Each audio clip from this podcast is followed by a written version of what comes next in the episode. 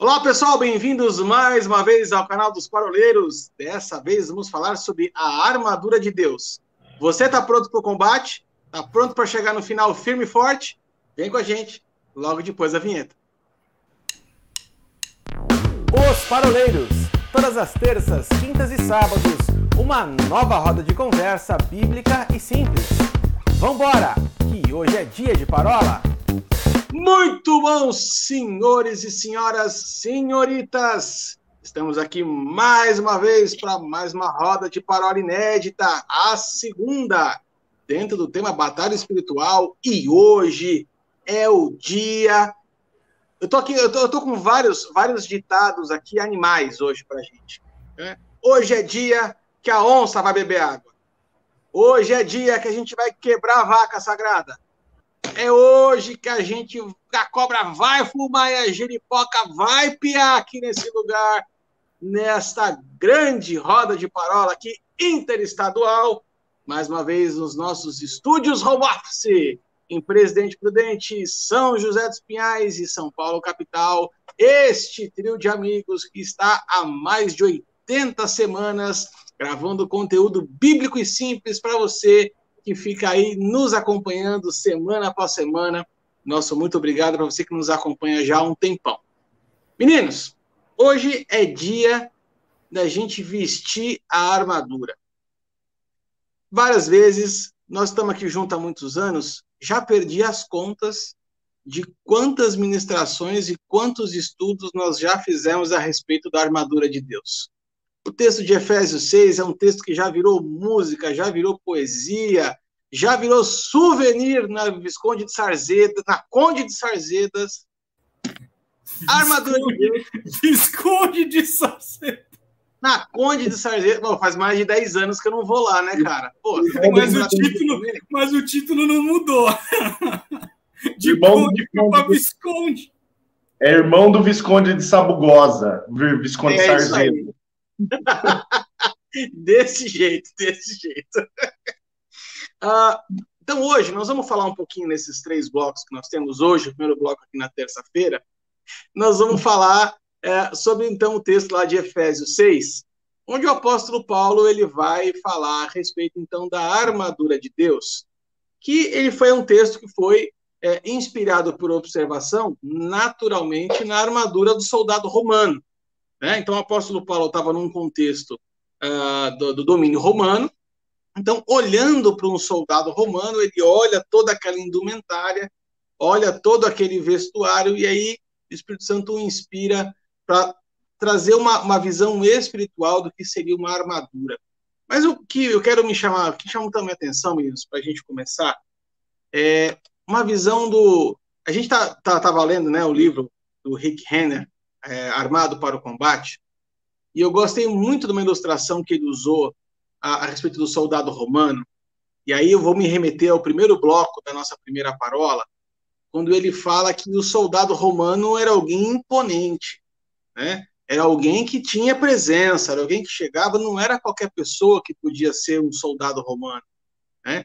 Toda a armadura dele, com a, a, a roupa, a lança, o escudo, a espada, a flecha na aljava e tudo mais, era uma indumentária que pesava aí cerca de 35 quilos. Vocês imaginam que alguém para carregar 35 quilos uh, num tempo em que não tinha é, muito recurso, então muita coisa era feita a pé, muita coisa era feita a cavalo, então vocês imaginam que não deve ser fácil andar com 35 quilos o tempo inteiro. Paulinho que fez exército, Lembra daqueles treinos do, do exército, Paulinho, que você tinha que andar de coturno molhado e mochila nas costas? Era mais ou menos uns 30 quilos também? Como é que era esse, esse peso lá? Não, não, não. Eu não peguei, eu não peguei treinamento pesado assim, não. Né? Eu tive uma, eu tive uma passagem privilegiada. Vamos colocar assim. Deu sorte. Dei sorte. Deu sorte. Mas então o soldado era alguém que tinha assim muita muita força, muita presença, né? E aí na primeiro, no primeiro bloco da palavra passada, a gente falou a respeito de desenvolver os músculos espirituais para que nós estivéssemos aptos a, a, a, combater e a vencer a batalha.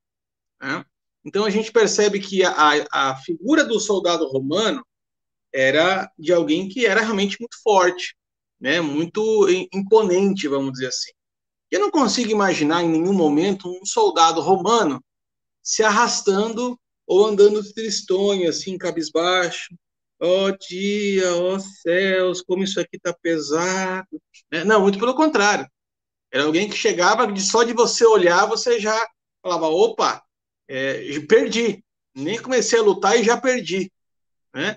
É mais ou menos assim que o inimigo, Wilsinho, é, nos enxerga quando a gente toma posse da armadura de Deus e, e, a veste, porque na verdade todo esse poder do alto ele já está disponível para a gente, né? A gente é que tem que ir lá e tomar posse disso e, e vestir essa indumentária. É mais ou menos assim que o inimigo nos vê quando a gente se veste para o combate?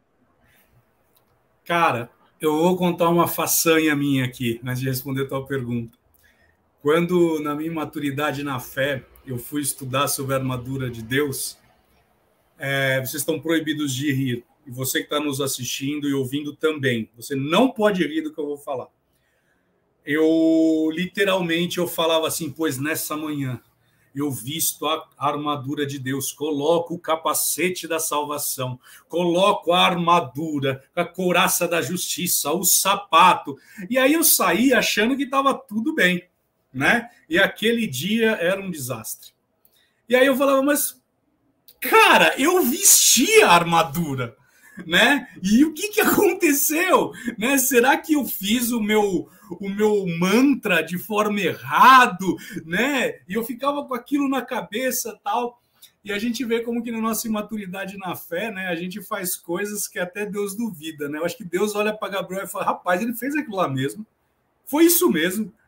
Ah, Miguel, ele fez aquilo mesmo? Não, não é possível, né? E, mas respondendo a tua pergunta, nós vamos antecipar aqui uma das indumentárias, que é a coraça da justiça, né? Quando nós vamos estudar a respeito da coraça da justiça, eu gostei que você já fez a introdução, Arthur, citando o soldado romano.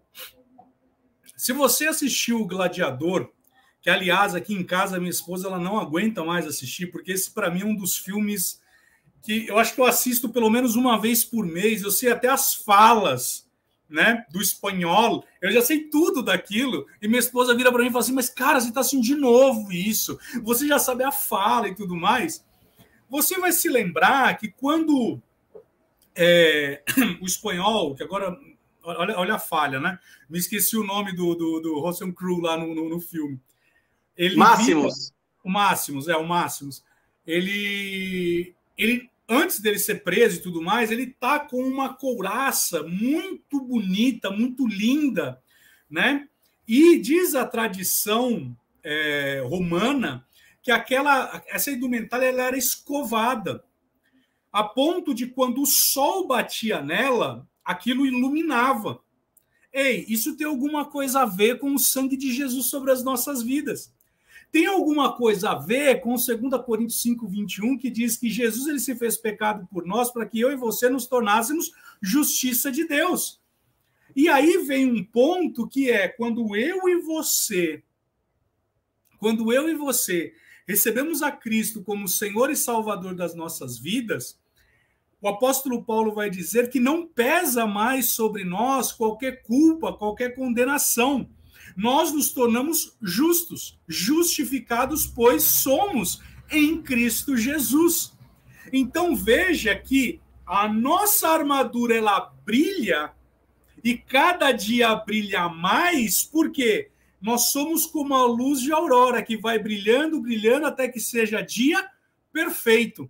Então veja, a pergunta que você fez, Arthur, ela é muito sábia, porque quando eu e você temos a consciência de quem nós somos em Cristo e que em Cristo Jesus nós somos justiça de Deus e que através de Cristo Jesus não pesa mais sobre nós mais culpa, mais condenação, nós vamos andar de forma altiva. E altivez aqui não é no sentido de prepotência, mas é como você falou, Arthur. O soldado romano, ele andava erguido, ele andava prepotente, porque quando o soldado romano passava, todos temiam. Lembra que eu falei na última parola de um texto que tem mexido muito comigo lá de Romã, de Hebreus? Em Hebreus capítulo 12, verso 10 diz assim: que nós em, em Cristo Jesus, ele já destruiu a morte. E essa destruição no original significa ter perdido todo o poder. Ou seja, quando eu e você, lá em, em Hebreus capítulo 2, verso 10, 14, diz assim: visto que os filhos têm participação comum de carne e sangue, olha aí.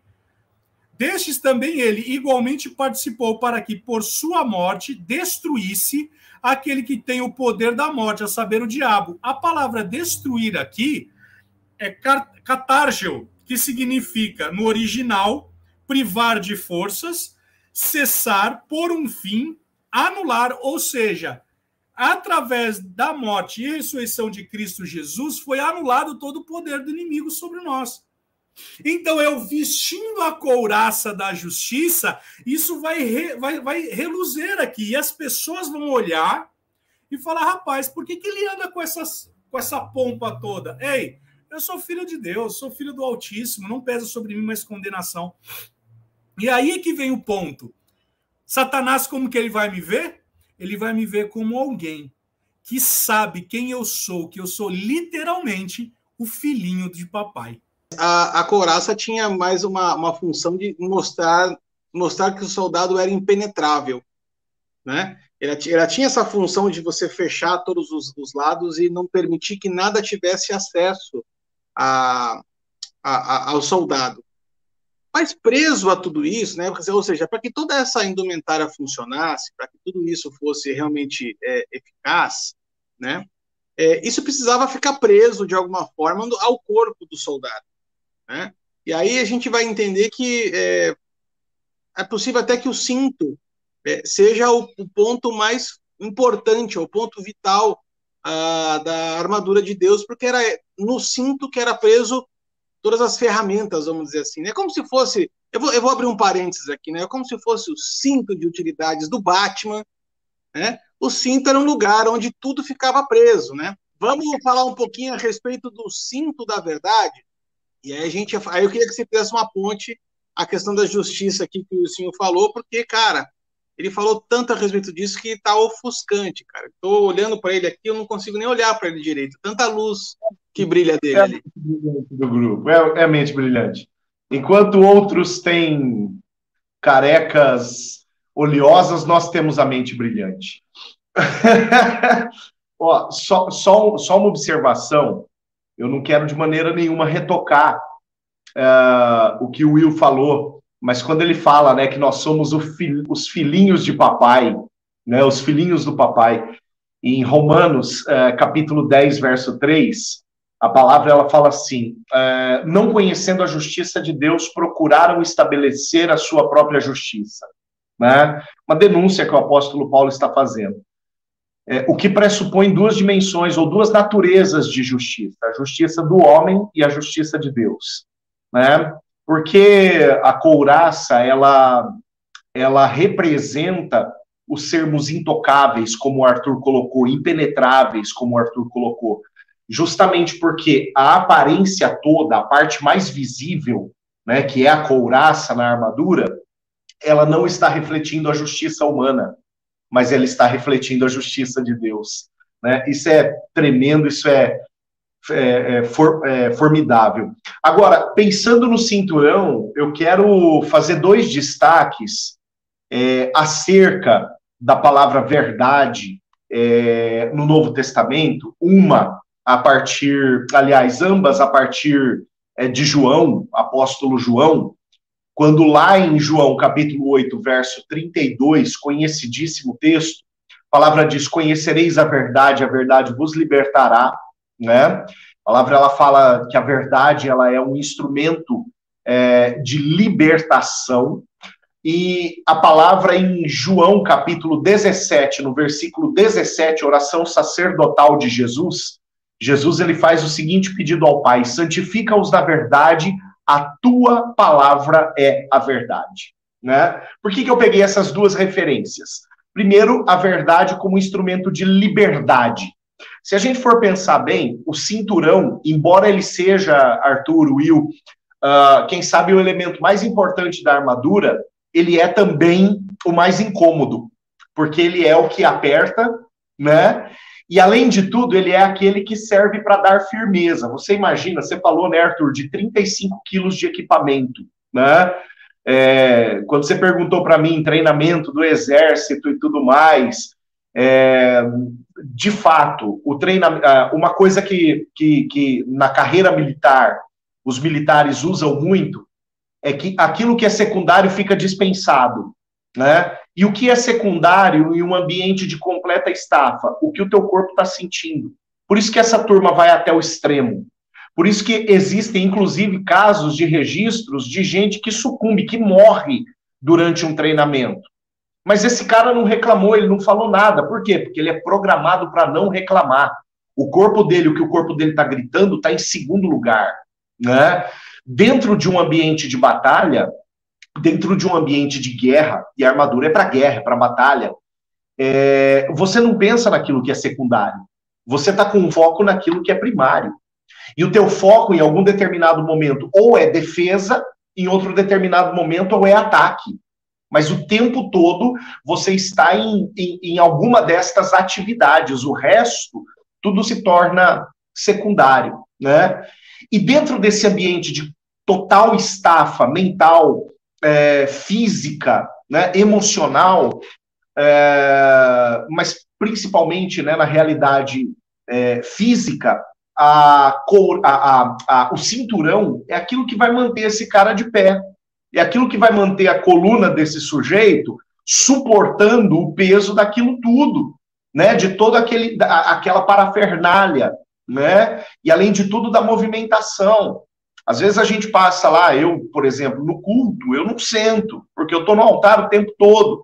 Às vezes eu passo duas, duas horas e meia de pé, e chega no final da noite, eu falo, meu Deus, é quando a gente tem a, as programações normais, eu tenho três cultos no domingo, né, um culto de manhã e dois cultos à, à tarde e à noite, seguidos um do outro. Às vezes eu estou é, é, de pé das quatro e meia, cinco horas da tarde até nove e meia da noite né? Chega no final da noite, eu, meu Deus, que cansaço. Então aquele apoio, né, o, o cinturão que os que os soldados usavam era justamente para é, é, para sustentá-los de pé, né? É, nesse nesse ambiente de uma total estafa, de um total cansaço. Agora, é, a gente tem que entender o seguinte: quando a palavra fala, conhecereis a verdade, a verdade vos libertará, palavra está dizendo que a verdade é um instrumento de libertação.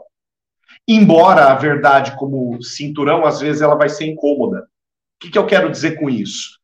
Às vezes a palavra ela vai impor para mim alguns costumes, que algumas preferências, algumas é, é, é, é, é algumas vontades que por mim, pela minha carne, eu não teria, né? Então esse princípio de substituição e uma substituição que às vezes vai mexer com o meu comodismo, isso é, é, é, é de fato uma, um, um, cinturão incômodo, mas é o que vai me manter em pé.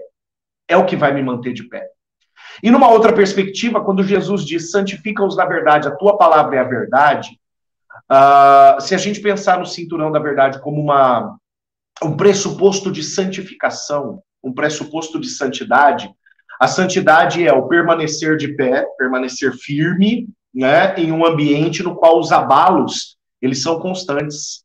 Na semana passada, retrasada, nós fizemos, não, foi semana passada nem retrasada, foi uma parola do mês passado, nós fizemos uma, uma brincadeira ali com o Wilsinho, não lembro qual foi o contexto, que eu falei, deixa eu botar uma base bíblica nisso que o Wilsinho falou, e eu coloquei 1 Coríntios 15, 58, quando eu mencionei, né, sejam sempre firmes, constantes e sempre abundantes na obra do Senhor.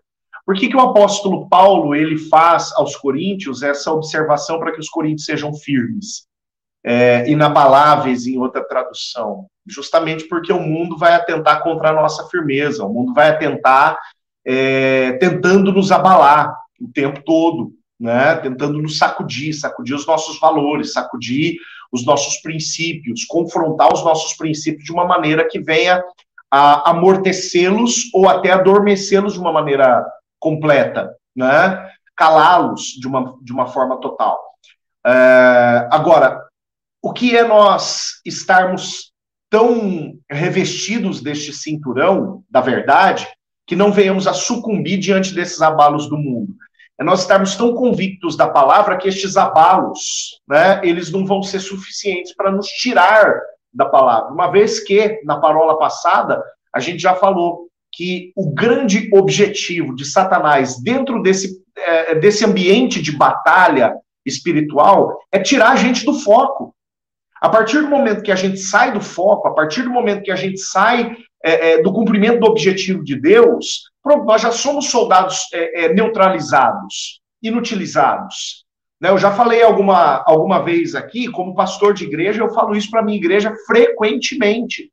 Os afastados de hoje, eles não são necessariamente aqueles que não estão mais no culto, aqueles que não estão mais na igreja, mas são aqueles que podem ocupar é, algum lugar dentro da igreja, e algum lugar, às vezes, até dentro da estrutura da igreja, mas estão fora daquilo que o Senhor projetou para eles estão fora do propósito, não estão caminhando com Deus, embora estejam caminhando na religião.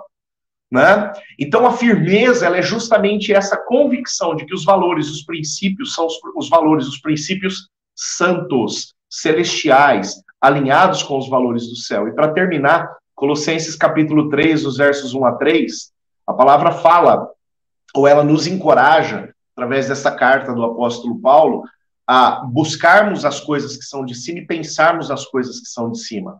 Né? O que, que a palavra está nos encorajando? A viver os valores da santidade aqui na Terra. Né? E se a couraça, se, a, se o cinturão, melhor dizendo, é da verdade, o cinturão ele é o aquilo que nos proporciona firmeza naquilo que é o instrumento da nossa santificação. Por isso Jesus ora em João 17, 17, clamando ao Pai, santifica-os na verdade, a tua palavra é a verdade. Quero fazer uma, uma ponte entre o que vocês dois falaram. Enquanto vocês estavam falando aqui, me veio na cabeça uma, uma ilustração. Se, for, se nós vamos fazer aqui um comparativo entre o cinto e a couraça, né? A couraça é aquilo que é visível e o cinto é aquilo que é invisível. Né? Ninguém conseguiria, ninguém conseguia ver o cinto dentro da, da vestimenta na, do soldado romano, é, porque ele ficava de, por baixo da couraça. Né? Se nós vamos fazer esse paralelo, né, por exemplo, com uma árvore, seria mais ou menos o cinto é a raiz e a couraça é o tronco e a folha. Ou seja, o que vai sustentar a árvore de pé é se a raiz está firme ou não. O que vai sustentar a árvore no dia mal, no dia da tempestade, no dia do vendaval, no dia do, do, do, do dia mal, vamos dizer assim, como o próprio apóstolo Paulo fala, é se a raiz está firme ou não. Ou seja, o cinto é aquilo que manteria o soldado de pé e firme, assim como a raiz mantém a árvore de pé no dia mal. Agora, eu quero fazer um, um, um adendo é, dentro do que você falou, Paulinho, eu achei bem interessante, né? É, o cinto ele também tinha a, a, particularidade de proteger os órgãos genitais do soldado. Ele protegia a capacidade, é, aliás, ele, ele, protegia os órgãos que são responsáveis pela reprodução do soldado. Então, o cinto, ele não só ele é importante para manter o soldado de pé, mas para proteger o poder do soldado de se multiplicar, de reproduzir. E aí eu falo bem na, na, direção do que você disse, que uma das principais armas do inimigo hoje não é matar o soldado, é castrar ele. Por isso que é tão importante o cinto estar no lugar, porque um cristão castrado dentro de uma igreja, ele perde a capacidade de reproduzir o DNA de Deus. Ele perde a hum. capacidade de reproduzir uma vida de santidade. Então, se a gente percebe que a, arma, a, a, a, o objetivo de Satanás aqui é nos destruir totalmente, e aí o apóstolo Paulo vai usar algumas palavras bem específicas aqui no contexto grego que a gente pode falar depois, né? É, mas é, é uma arena de batalha que reproduz um sistema de luta grega, romana, onde a luta só parava quando o outro sucumbia. Então, o objetivo aqui de Satanás é deixar você literalmente na lona, é, morto, extinto, não tem mais o que fazer contigo. Toda, você, você usou uma brincadeira, mas ela é muito séria. Você falou que é, o cinturão ele é como se fosse o cinto do Batman, né? Você fez essa brincadeira. Mas se nós olharmos para o cinturão, nós vamos ver que o cinto da verdade, nele vão estar acoplados todas as demais indumentárias. Todas, né? Todas as demais armas, equipamentos e tudo mais. Nós vamos ver isso. E mais, se ele perdesse ou se esse cinto estivesse frouxo, cairia tudo e a vergonha viria. Ou seja, eu poderia até ter uma couraça da justiça, mas se ela não tivesse muito bem presa, a minha vergonha viria. E aí toca na questão do pecado, aonde que o diabo ele pode agir. Então, se eu não tiver muito bem afivelado e o cinto da verdade, nós vamos entender que verdade aqui está falando, fazendo referência à palavra, está falando sobre a palavra logos, a palavra rema. Se eu não tenho isso muito bem afivelado, muito bem preso, as demais não vai funcionar. E aí eu não vou conseguir me reproduzir. Olha como é, é, é, é um filete. Mas esse Sim. filete faz toda a diferença na nossa batalha. Desculpem o trocadilho, mas é, se o cinto não estiver bem afivelado, o diabo pode pegar você com as calças na mão. né? Literalmente. Esse cara é muito piadeiro. Momento piada do tiozão. Então, vamos lá. Nesse segundo bloco, nós vamos falar sobre a sandália e sobre o escudo. Né? Então, eu quero abrir aqui essa, esse segundo bloco, falando da sandália, mas eu vou passar a palavra para vocês. Mas antes, eu, eu preciso, cara, preciso, preciso contar um caos, né, um caos que faz parte aqui da minha vida. Então, você sei que está nos acompanhando há bastante tempo, você pode perceber que eu cito muitas vezes as coisas que acontecem aqui em casa, com a família, para onde a gente passa. E há muitos anos atrás, estava eu e a minha doce Priscila orando a respeito da armadura de Deus, quando a gente combinou, olha, eu oro um, você ora outro, eu oro um, você, mais que nem o Lucinho fazia, né? Vestia toda aquela indumentária tal. E aí eu, eu ia orando, orei a minha parte, e quando começou a parte dela, ela falou assim, Senhor, abençoa a sandália da humildade, que me que deixe ser. Tava no alto aquele negócio da sandália de humildade no programa de TV lá, cara, e bagunçou aqui. Cara, e quantas vezes nós oramos sem perceber para a sandália da humildade, que não tem nada a ver com o assunto. Mas vamos falar da sandália da paz. Como nós vamos falar? Primeiro eu queria deixar claro para quem está nos ouvindo, nos assistindo, né?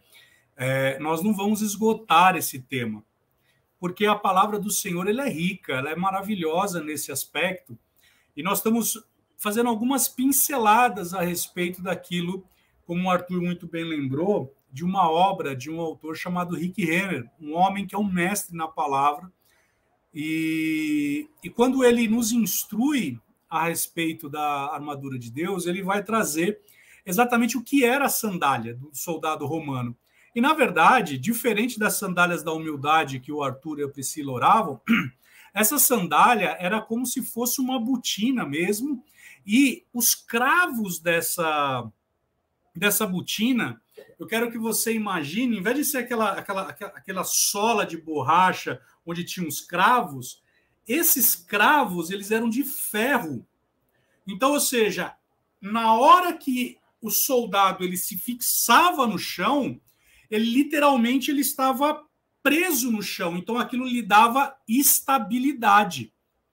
Então, veja que quando nós vamos entender que Quão belos são os pés daquele que anuncia o evangelho. Nós estamos falando que os pés dessa pessoa são pés estáveis. São pés de pessoas que estão fixados numa boa terra. Olha aí, a semente ela foi lançada em vários lugares, mas quando ela cai numa boa terra, ela frutifica. Então ali eu tenho os meus pés fixados de uma forma onde eu não vou cambalear. E ali tem um adjetivo que ele fala que é as sandálias da paz. E aí eu vou deixar para o nosso estudante de grego aqui, ele vai falar a respeito do que significa a palavra paz. Porque paz, ele vai dizer no Antigo Testamento shalom, mas no Novo Testamento, naquilo que Paulo está falando, ele está falando sobre Eirene. E Eirene significa ausência de conflitos ou uma manutenção do sossego contra levantes do inimigo.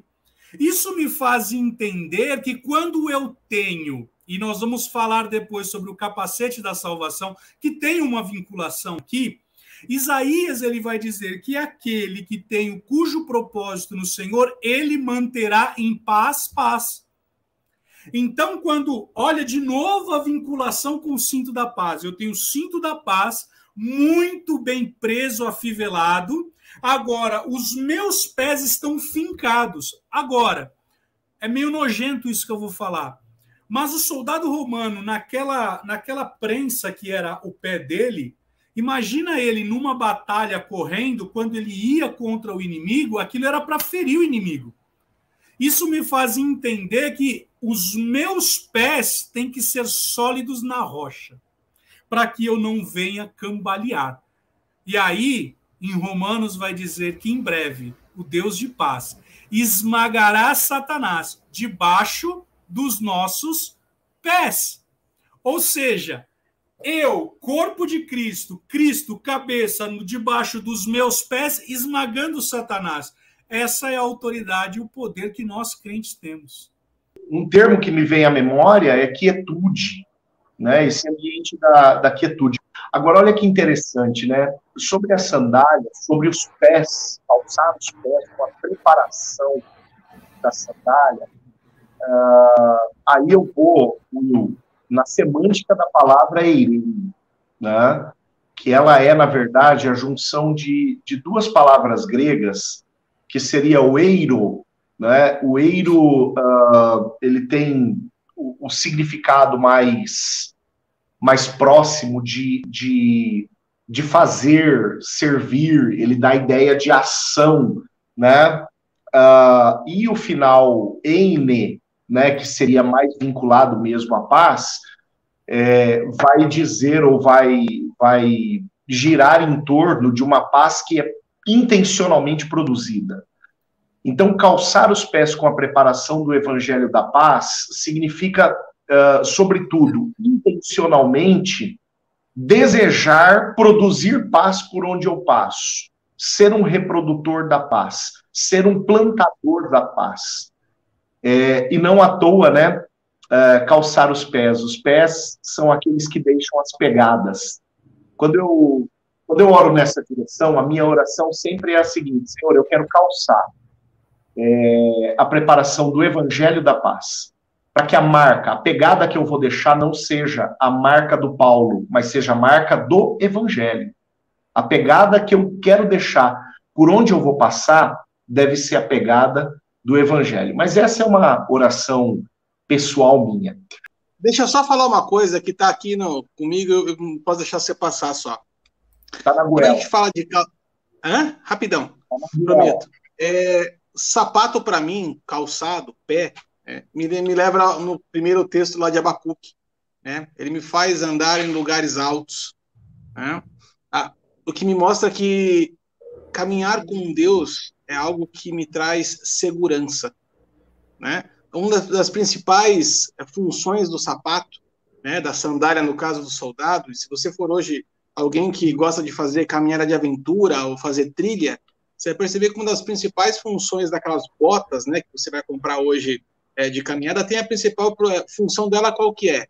Primeiro, proteger o seu pé de espinho, de pedra, de aí o segundo é para você ter aderência, para você não escorregar, né? E o terceiro, se caso você qualquer coisa, é um sapato leve.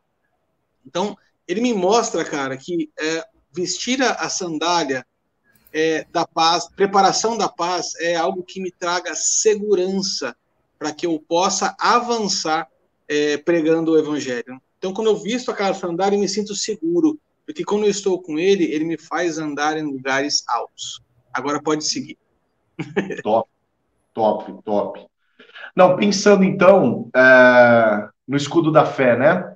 que é o nosso próximo, o nosso próximo elemento da armadura, é, eu quero, eu quero sobretudo, a, a, função do escudo a gente sabe, o escudo ele é, prote, é, é uma proteção, né? É, mas não uma proteção qualquer. A, a palavra ela fala uh, que pela graça nós somos salvos mediante a fé. A fé ela é um instrumento de salvação, ela é o caminho da salvação, ela é aquilo que nos é, insere dentro do ambiente da salvação. Lá em Lucas 18, a partir, a partir do verso 30 e 35, é, a palavra vai contar acerca do, do episódio no qual Jesus encontra um cego, embora o nome Bartimeu não esteja em Lucas, tudo aponta, né, olhando para os outros evangelhos, que é de Bartimeu que Jesus está, que o evangelho está falando, e a palavra diz que esse cego, né, na, na, no caminho de Jericó, esse cego gritava para Jesus, filho de Davi, tem misericórdia de mim. Né? E Jesus manda buscar, trouxeram ele. Jesus pergunta: o que você quer que eu faça para você? E ele diz: eu quero tornar a ver. E lá no versículo 42, a palavra diz que após operar o milagre naquele cego, Jesus diz: a tua fé te salvou. Né? A fé como elemento de salvação na vida daquele sujeito. Né? Uh, sobretudo, o escudo ele representa exatamente isso, a nossa convicção de que a salvação ela é um fator externo, porque ela não é uh, inerente a nós, mas que uma vez que está grudado, né, uma vez que está acoplado ao braço do guerreiro, passa a fazer parte do guerreiro. Né? Então a salvação é um fator externo, mas que eu lanço mão dela.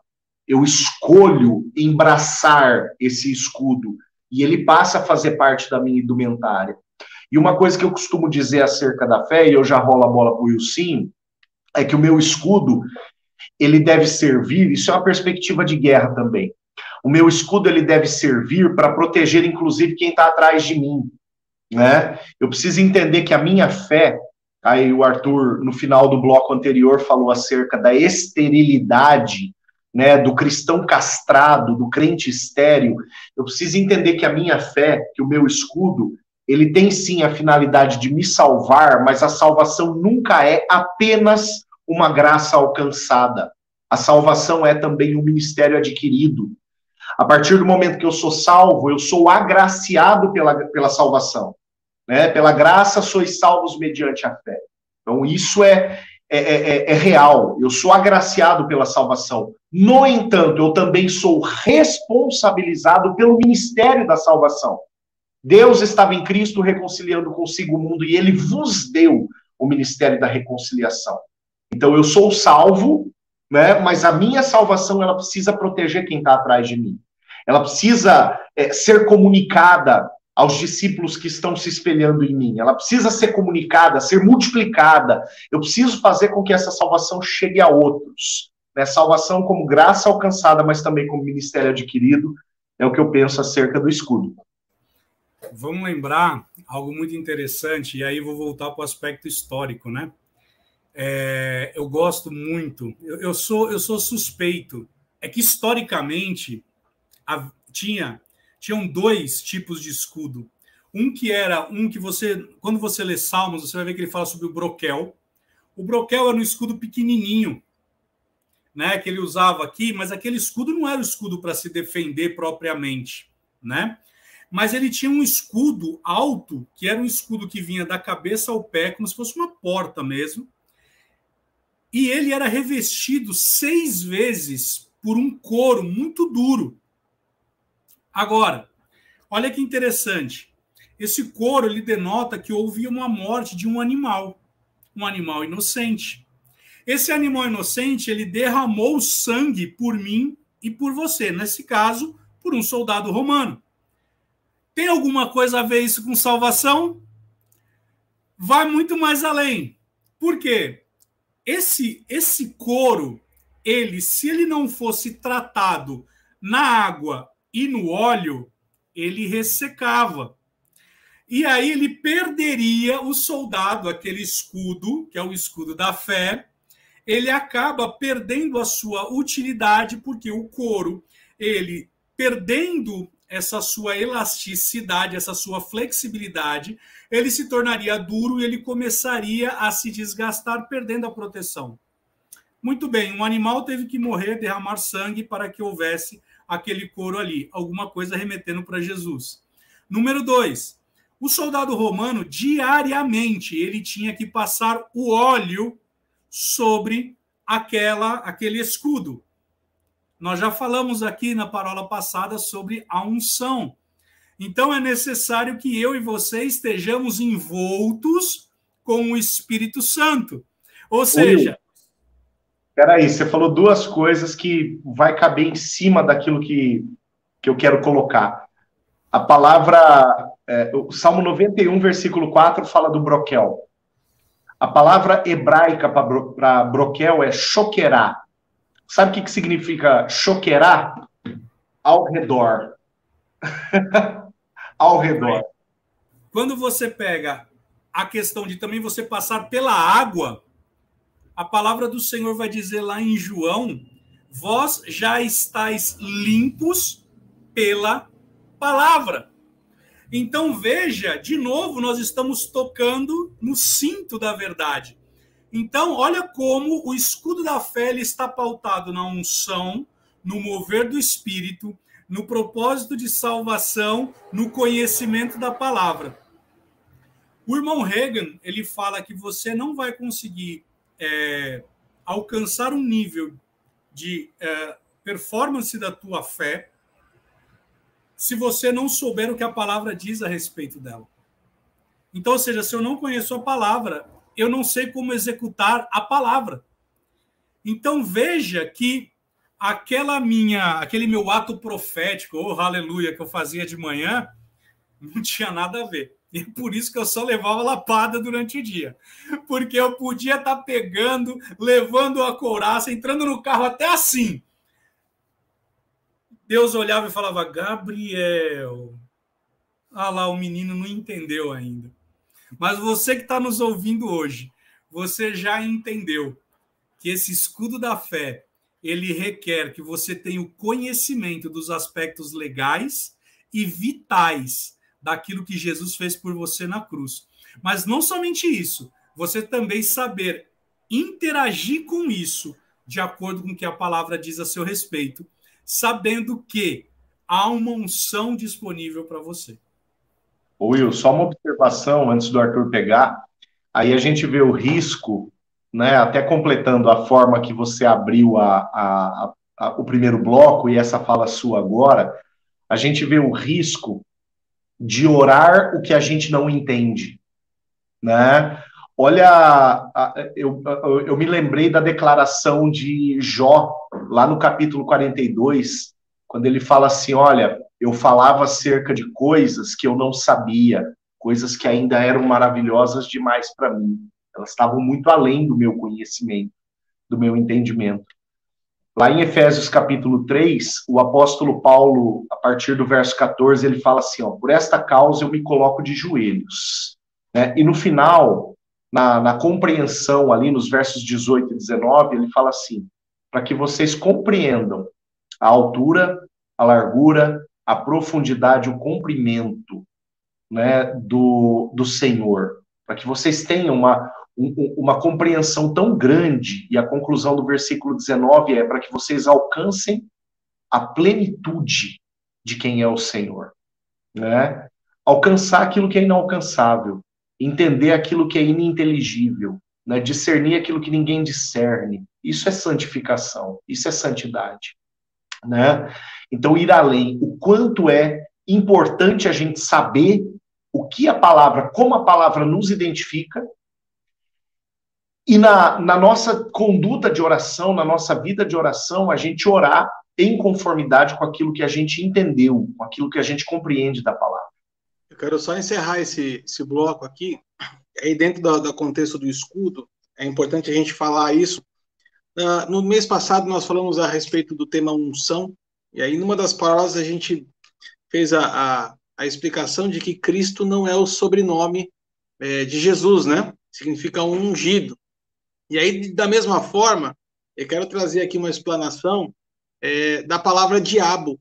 Né? Diabo também não é o sobrenome do cão, do pé peludo, do pé rachado, do cabeça pontuda, o jeito que o Paulinho gostava de chamar ele lá, mas diabo ele vem do grego diabolos.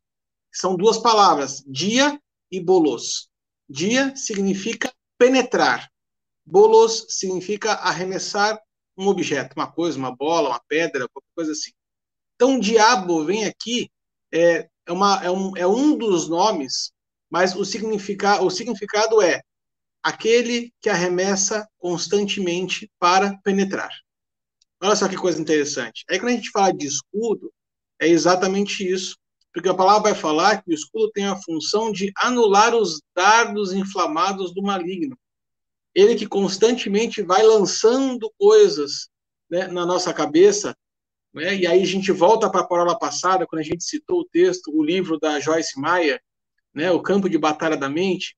Então, uh, as setas elas são lançadas diretamente aos nossos pensamentos, diretamente dentro da nossa mente, para lançar dúvida, que foi aquilo que o Paulinho falou, né? O objetivo de Satanás é fazer com que você erre o alvo. Aliás, errar o alvo é a definição da palavra pecado. Se você pegar no original, pecado significa errar o alvo. Então, o escudo aqui, ele tem uma função uh, importantíssima, que é anular as mentiras que Satanás lança na sua cabeça. E isso só pode ser feito de uma forma, com fé. Aliás, o escudo romano, ele era feito sob medida. Né? Se você for pegar lá, cada soldado que chegava, eles mediam a altura, igual que você chega no exército brasileiro, cada capacete tem a medida certinha da cabeça. Você chega lá, capacete, o coturno e tudo mais. Então, o escudo também, ele obedecia ao tamanho do soldado. Imagina eu com 1,70m com o escudo do Paulinho, que tem quase 2 metros de altura. Né? Então, é, é, tem que ser proporcional. E a gente pode trazer isso para a realidade da medida de fé que Deus derrama sobre cada um de nós. E aí eu vou trazer de novo para o contexto que eu sempre, quase sempre falo, né?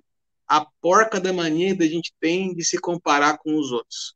Ah, porque fulano tem mais fé, fulano tem menos fé. Gente, a porção de fé que foi derramada sobre você, ela é mais do que suficiente para que você anule as mentiras do diabo sobre a tua cabeça.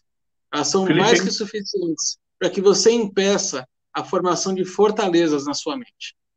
Filipenses 3,16, né? Andemos de acordo com aquilo que já alcançamos. Nesse último bloco aqui, nós vamos falar sobre, na verdade, dois, dois pontos, e vamos citar um terceiro aqui, que é o entendimento além uh, do autor que a gente está citando bastante nessa parola, que é o Rick Renner. Aliás, o livro chama-se Armado para o Combate. Então, fica aqui a nossa sugestão de leitura para você procurar numa livraria o livro Armado para o Combate, de Rick Renner vai te ajudar bastante a respeito do entendimento desse tema também. Meninos, vamos aqui dar uma, uma pincelada nesse último bloco sobre as duas últimas partes, então, da nossa armadura de Deus que é o capacete da salvação e a espada do Espírito. Quem quer falar a respeito de capacete aí? Deixa eu, deixa eu, deixa eu, deixa eu. Tá bom, vai lá, cabeção. Lá em Isaías vai dizer assim, né? Que o Senhor ele conservará em perfeita paz, paz, aquele cujo propósito está firme nele, né? Isso vai me fazer entender algo muito interessante, porque isso vai me remeter a uma promessa de que quando eu tenho o, o, o, vínculo da paz com o Senhor, porque vamos lembrar lá, 2 Coríntios 5, 21, Jesus, ele se fez pecado por nós para que nele nós fôssemos feitos justiça de Deus, nós já falamos sobre isso. Agora nós temos os atributos de Deus em nós através da salvação. Então a nossa mente, ela passa por um processo de renovação, e esse processo de renovação vai fazer com que eu e você tenhamos uma consciência de salvação. Salvação que no original é soso, ou seja, dos benefícios daquilo que Jesus conquistou para nós na cruz, ou seja, libertação, cura, prosperidade, aperfeiçoamento e a salvação para a vida eterna. Agora, olha o que, que Paulo ele vai dizer lá em 2 Coríntios, porque ele fala da seguinte forma: que existem fortalezas nas nossas mentes. Ele diz assim: porque as armas da nossa milícia não são carnais, e sim poderosas em Deus para destruir fortalezas, anulando-nos, anulando nossos sofismas e toda altivez que se levanta contra o conhecimento de Deus, e levando cativo todo pensamento à obediência de Cristo. 2 Coríntios 10, 4 a 5. Então, veja, quando eu coloco esse capacete, né, e aí não é do jeito infantil com que eu fazia, de fazer né, o capacete assim, significa dizer que a minha mente ela tem que estar. Tá... Você está dando risada, né? Era difícil, meu irmão. Era difícil. Eram, te... eram tempos tenebrosos. Você viu como a gente te amava desde aquela época, né, Lucinho? Não era fácil, não. Até hoje não sei como vocês me amam, mas como diz o meu pastor, vocês têm que me amar, senão vocês não vão para o céu. Então, né? Deixa quieto. Aí, o que, que acontece? Então, quando eu tenho a, aquilo que lá em Colossenses 3,16 vai dizer, que habite ricamente em vós a palavra de Deus. Romanos 12, 12 2 vai dizer para que eu tenha que passar por um processo de mudança na minha mente. Tiago 1,21 vai dizer que a palavra recebida com mansidão, ou seja, com humildade, ela vai salvar a minha alma. Isso faz eu entender que eu vou ter um constante ataque do inimigo na minha mente. De novo, nós citamos o livro aqui de Joyce Meyer, quando ela fala a respeito do campo de batalha na mente. Então, ou seja, quando eu coloco esse capacete, significa dizer que a palavra, ela habitando em nós ricamente, ela vai fazer com que aquilo que aconteceu com Jesus em Lucas capítulo 4, nas nossas vidas, nós passemos pela mesma prova e também tendo êxito. Ou seja, o Satanás ele vai usar dos seus ardis, e nós já falamos sobre isso, que nós não devemos negar os ardis de Satanás, e ele vai lançar setas inflamadas. Olha o porquê do escudo da fé. E nesse momento eu tenho essa esse capacete onde eu vou preservar o meu poder de comando, que é a minha cabeça, ou seja, a minha mente. E é por isso que aí eu cito o livro de Joyce Meyer num livro, num capítulo que chama o que você o que, o que pensar o que você está pensando e citando o Filipenses que vai dizer tudo que você deve pensar deve ser bom, amável, louvável e tudo mais. Por quê? Satanás ele vai lançar sofismas. E o que são sofismas? É tudo aquilo que tem uma aparência de realidade, tem uma aparência de verdade, mas não é. E isso me faz colocar em risco a minha salvação se eu não souber e não conhecer a palavra de Deus. Não é à toa que Oséias vai dizer que o meu povo perece porque falta conhecimento. Não é à toa que Isaías vai dizer o meu povo é levado cativo porque falta conhecimento. Porque sofismas são lançados sobre nós dia após dia, hora após hora. Jesus foi tentado na sua identidade como como, como homem, foi, foi, foi duvidado, né, questionado a respeito da sua filiação, foi questionado a respeito do, da sua posição em Deus. E se isso aconteceu com o próprio Cristo, imagine nós que somos pequenos cristos. Não é verdade? Então, a, volto a dizer o texto de Isaías, que o Senhor ele conservará em perfeita paz, paz. Ele fala duas vezes paz, né? Shalom, shalom, aquele cujo propósito afirma no Senhor. Então eu e você temos que ter o pleno conhecimento da palavra, porque como diz lá em João 8:32, né? Conhecereis a verdade e a verdade vos libertará.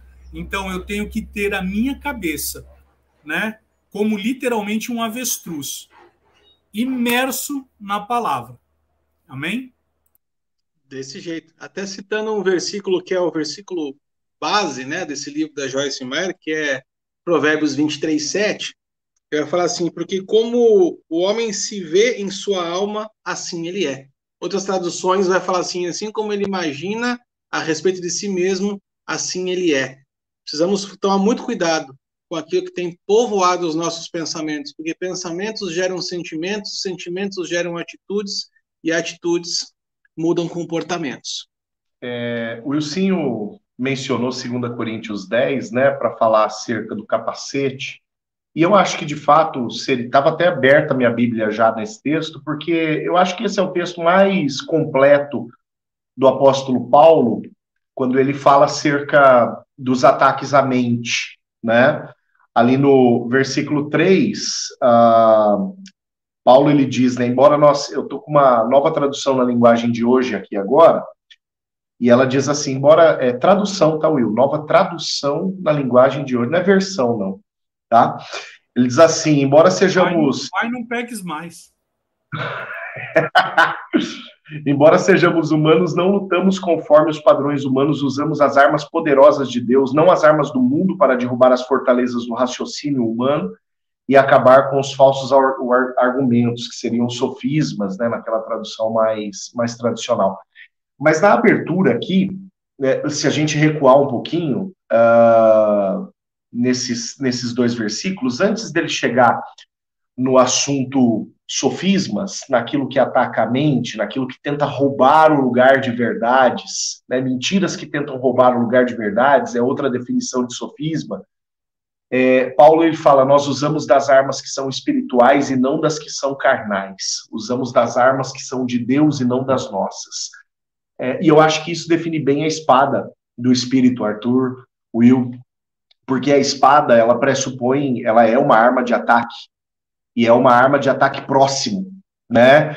A lança, que eu acho que nós vamos dar uma pincelada rapidamente daqui a pouco, ela não está aqui, né? Mas nesse livro do Rick Renner ela é citada e o Will, o Arthur, como leitores mais assíduos, eles vão poder falar um pouquinho sobre a lança, mas a lança ela tem uma perspectiva de alcançar o inimigo longe. A espada é uma arma de uma luta de contato ela é uma arma de uma luta de perto.